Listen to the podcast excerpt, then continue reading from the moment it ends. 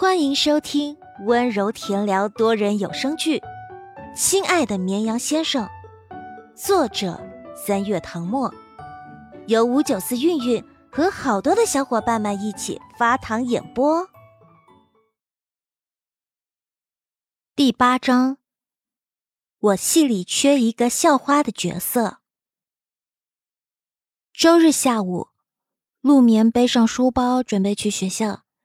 以跟同学约好了为由，拒绝了家里司机送。他确实跟宋宋约好了，两人的家相隔三站公交。出发前，他给宋宋发过微信。路过客厅，荣慧拎着个袋子走过来：“喏，水果我都给你装好了，拿上吧。”陆明本以为过了一天，妈妈就忘了这回事儿。没想到他居然这么贴心，知道提着果篮太招摇，特意把水果装进了纸袋里。陆眠抱着纸袋，生无可恋的走出大门。难道真的要去给姜时宴送水果吗？光是想想那个场景，他就觉得尴尬。能不能不去啊？反正妈妈也不知道帮他的人是谁。这水果。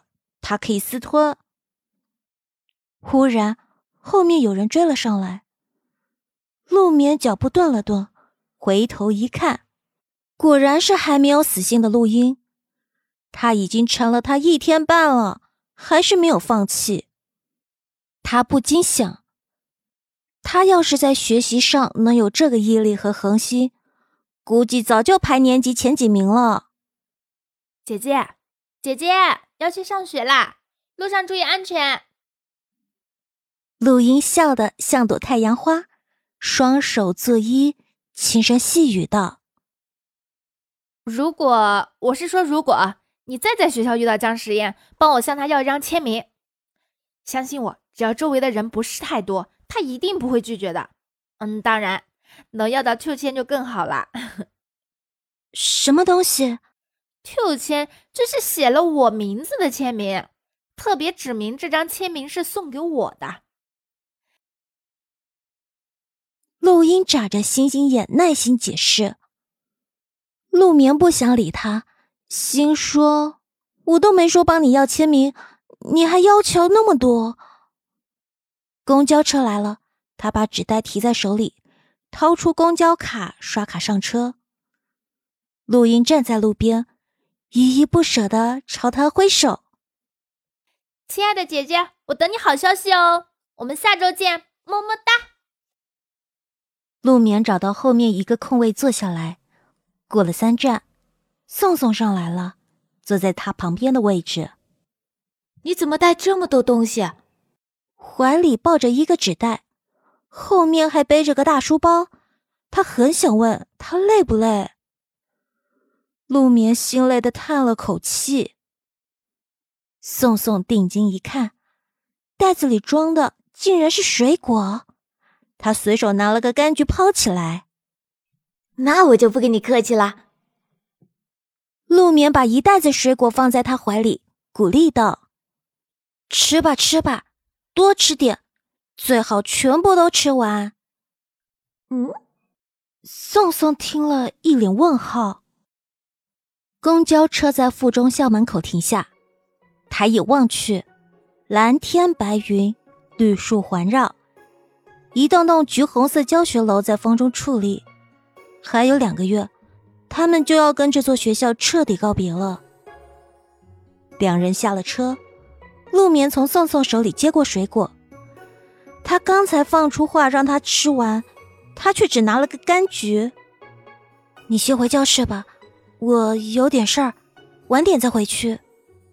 周日下午有两节自习课，他们来得早，还有一个小时才正式上课。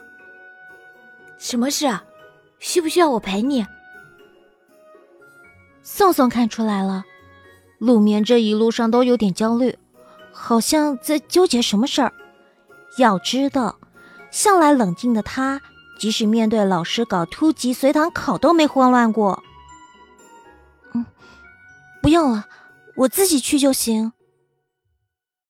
本来他都想好了独吞这袋水果，当做什么事儿都没发生。然而，无论做多久的心理建设，他还是过不了心里那关。要是没答应妈妈还好，可问题是，他已经答应他了，而且妈妈临走前还再三叮嘱。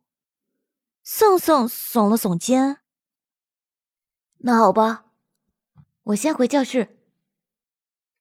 两人在校门口分开，宋宋往教学楼走，陆眠朝另一个方向走过去。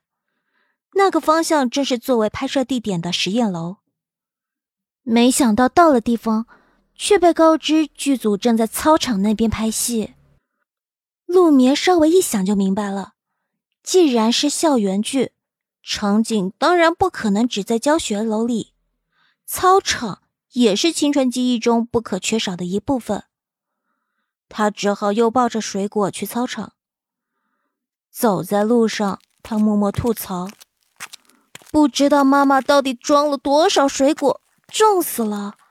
他两条胳膊都快勒断了。”好在实验楼离操场并不远，穿过一条林荫路，再往左拐就到了操场其中一个侧门。远远望去，那里果然围了一群人。全是穿着蓝白相间校服的人，让他分不清，到底是剧组的演员，还是围观的本校学生。陆眠走过去，站在人群最外围，踮起脚尖朝里看。导演坐在监视器后面，旁边堆满了各种机器，前方是摄影师，推着摄影机在银色轨道上滑动。最前方就是正在演戏的演员们，旁边还有灯光师、指导老师等工作人员。陆眠的小姨就是著名导演，她去片场探班过，对这些一点都不陌生。他们正在拍一场男主角打篮球、女主角前去送水的戏。江时宴脱掉校服外套绑在篮球架上，单穿里面一件纯白 T 恤。经过刚才的热身运动，脸上挂满了汗珠，头发也有些凌乱，在阳光下显得活力四射。他从别人手里抢过球，一边运球一边推至三分线外，甚至还表演了一个胯下运球，而后手扣住篮球，纵身一跃，扬手投篮。一场球赛结束，他奔跑过去跟同伴击掌欢呼。脸上的笑容灿烂高扬，某个瞬间，仿佛心有灵犀一般，江时宴扭头朝场外看去。这时，女主角陈婉入镜，她手里握着一瓶矿泉水，眼睫微垂，脸颊扔出两团红晕，红红的唇瓣轻抿，触及到他的目光，他唰的低下头，不好意思与他对视。是女孩子见到暗恋的男生时羞赧又青涩的模样。不等他走到姜时宴面前，一群女生蜂拥而至，将他团团围住，热切的递上自己买的水。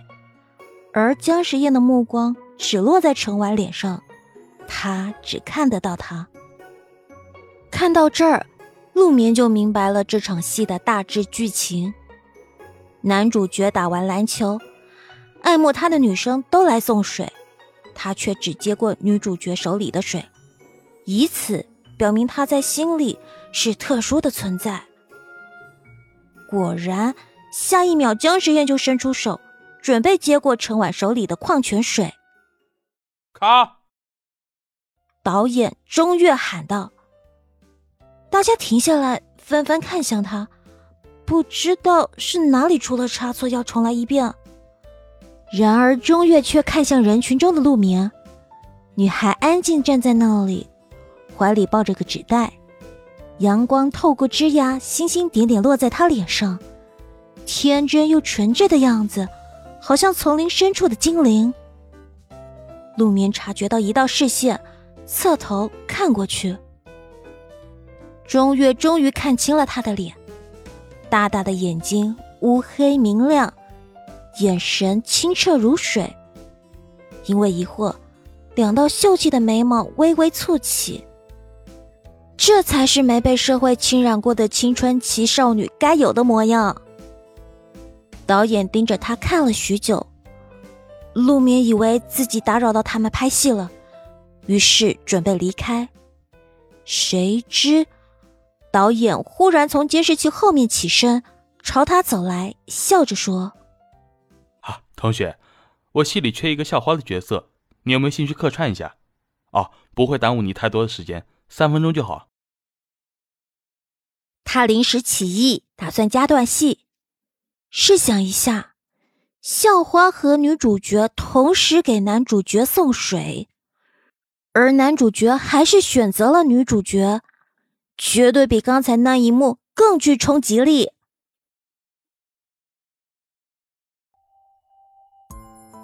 本集播讲完毕，感谢收听，喜欢请收藏。订阅分享本专辑哦。